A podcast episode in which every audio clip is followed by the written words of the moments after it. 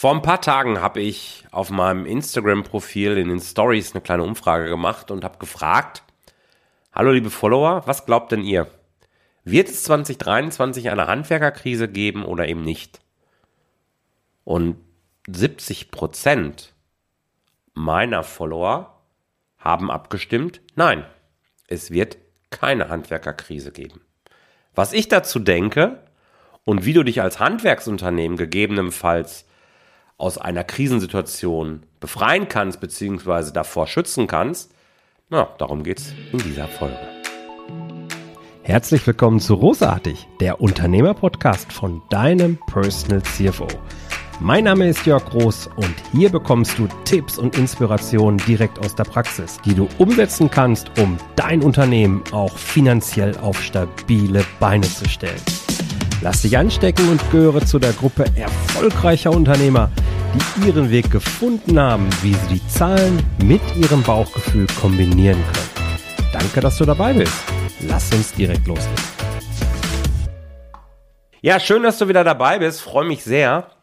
Und auch wenn das Thema Krise, Handwerkerkrise natürlich schon wieder, ach, ist jetzt kein schönes Thema, ne? Das verstehe ich. Aber es gehört zu unserer unternehmerischen Verantwortung dass wir uns jederzeit zumindest mit dem Thema insofern beschäftigen, als dass wir uns darauf vorbereiten wollen, falls es uns dann doch mal erwischt.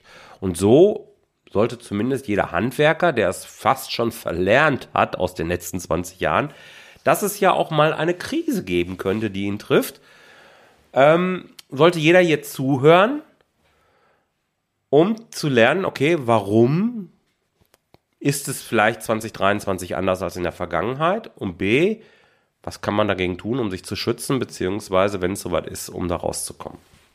Lass uns mal durchgehen, warum könnte es denn sein, dass eine Krise kommt für Handwerker? Das sind im Wesentlichen drei Gründe, denke ich, die da dafür sprechen. Das eine sind steigende Zinsen, wird ja getrieben durch die EZB, ähm, um die Inflation zu bekämpfen.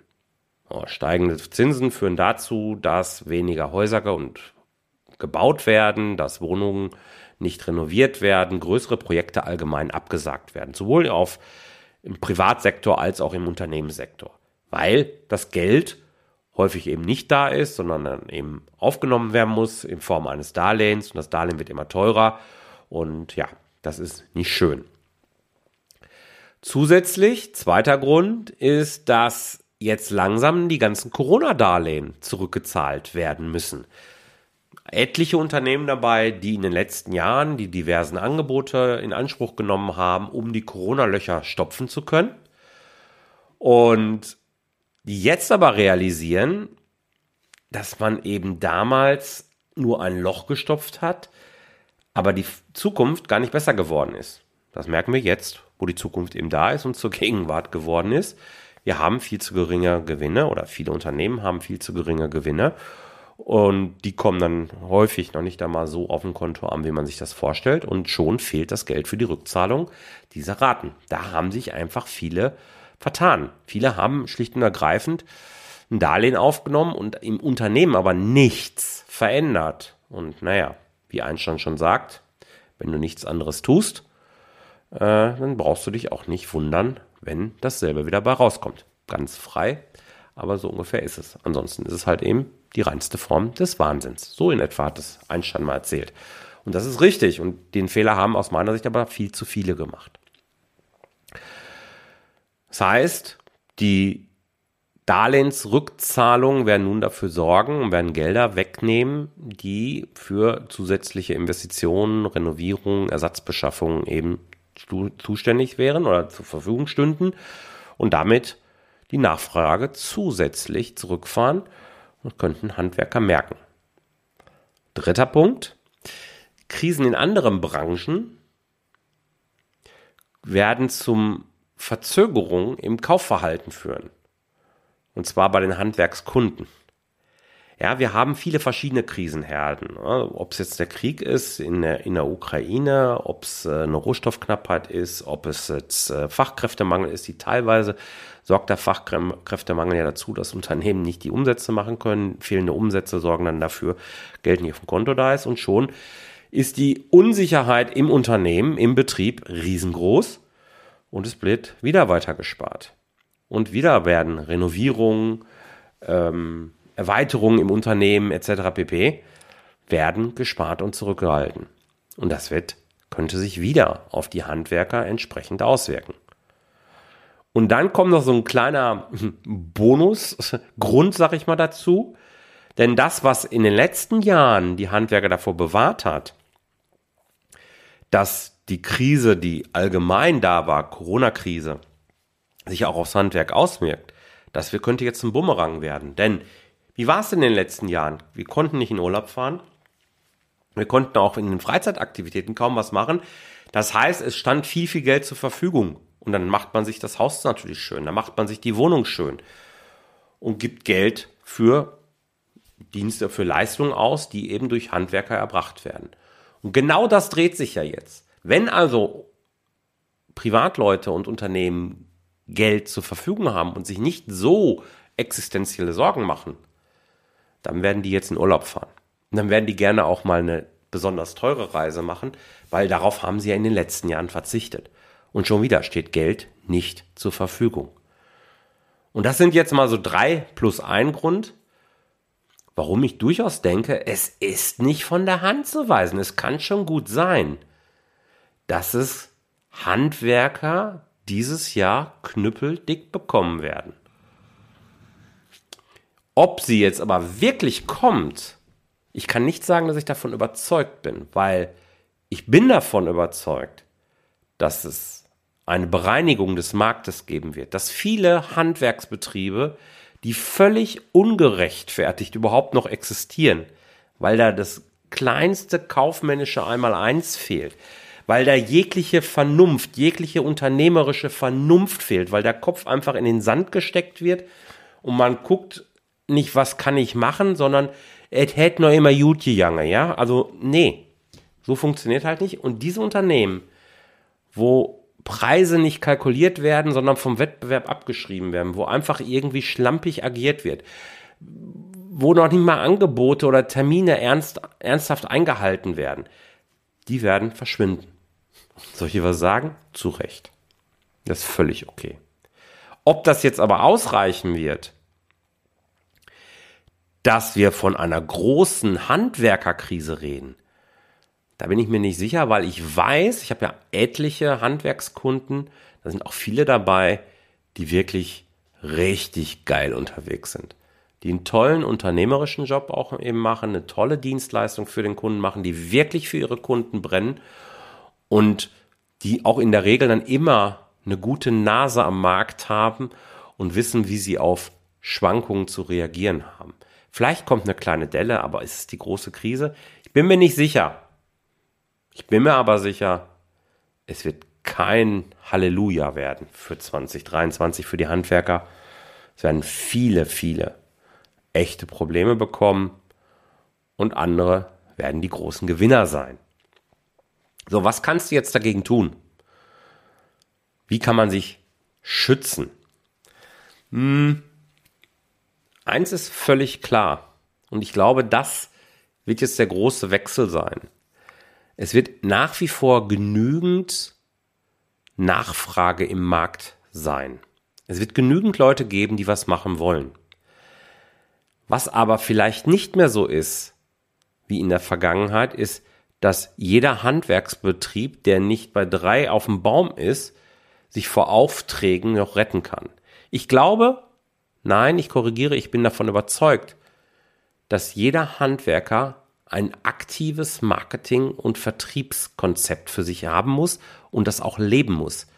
Jeder darf jetzt wieder um den Kunden werben. Der Kunde sollte, muss bei jedem jetzt in den Mittelpunkt wieder rücken. Und wer jetzt einen guten Marketing- und Vertriebsprozess hat, genau weiß, wie er Kunden von sich begeistert, wie er sich eben absetzt vom Wettbewerb und Preise auch durchsetzen kann, Versprechen halten kann, all das gehört ja dazu. Der wird noch am ehesten gute, gute Umsätze und eben auch Gewinne in 2023 und in den nächsten Jahren schreiben.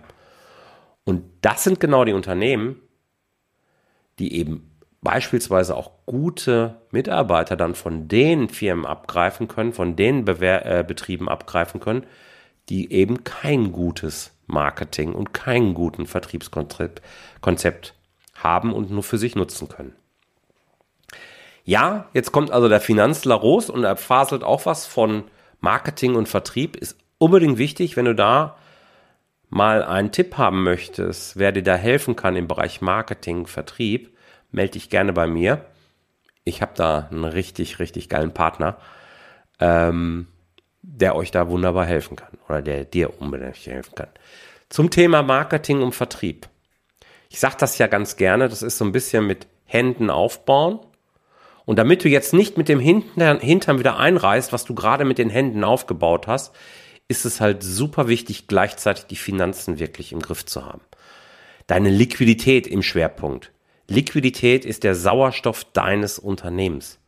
Und ja, nur wenn wir das Geld, was wir verdienen, auch auf dem Konto haben, wird es uns helfen. Und wenn das Geld fehlt, dann wird es ungemütlich.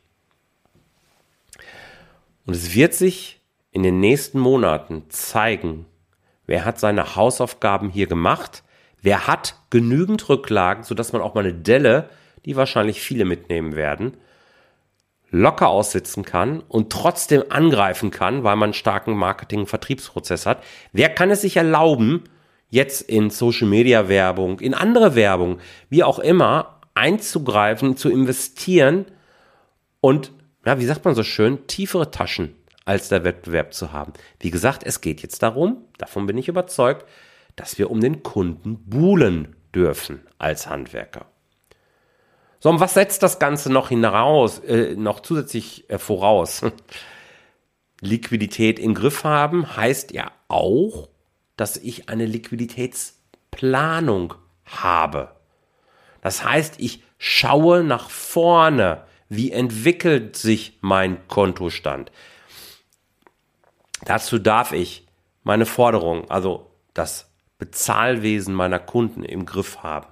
Wenn ich eine Rechnung schreibe, wie schnell, wie lange dauert es überhaupt nach der Leistungserstellung, dass eine Rechnung geschrieben wird? Ich erlebe es immer wieder, ja, da habe ich noch keine Zeit gehabt, ich musste noch. Nee, es gibt nichts Wichtigeres. Ein Tag nach Leistungserbringung muss die Rechnung spätestens geschrieben werden, am besten am selben Tag. Ja, prüfe alternative Zahlungsmethoden. Vielleicht kannst du ein SEPA-Mandat einziehen. Vielleicht geht's ab. Kann das, kannst das durchsetzen. Hast du ein Mahnwesen? All diese Dinge spielen eine größere Rolle als in der Vergangenheit. Andere Seite ist das Geld, das du an Vorlieferanten bezahlst, an Subunternehmer vielleicht bezahlst. Kannst du hier längere Zahlungsziele für dich rausholen? Nutzt du die Zahlungsziele aus? Hier geht es nicht um Zinsen. Also Zinsen im Sinne, dass du Guthabenzinsen jetzt hier maximierst. Darum geht es gar nicht. Das ist ein Nebeneffekt. Es geht darum, dass sich die Dinge addieren, dass sich die Gelder auf deinem Konto addieren. Je länger das Geld bei dir ist, desto besser ist es. Also zahle innerhalb der Vereinbarung, aber auch nicht unbedingt früher, als du es musst. Es sei denn, du hast eine gute Liquiditätsdecke. Wenn du eine Liquiditätsreserve hast von größer sechs Monaten, kannst du das machen, wie ich es beispielsweise auch tue. Ich zahle meine Rechnung immer am selben Tag. Dazu gehört, sicher dir auch eine ausreichende Bonität. Sorge dafür, dass du die Rahmenbedingungen so hast, dass du immer eine Reserve hast. Damit meine ich jetzt noch nicht einmal nur die Rücklagen, die du selber gebildet hast.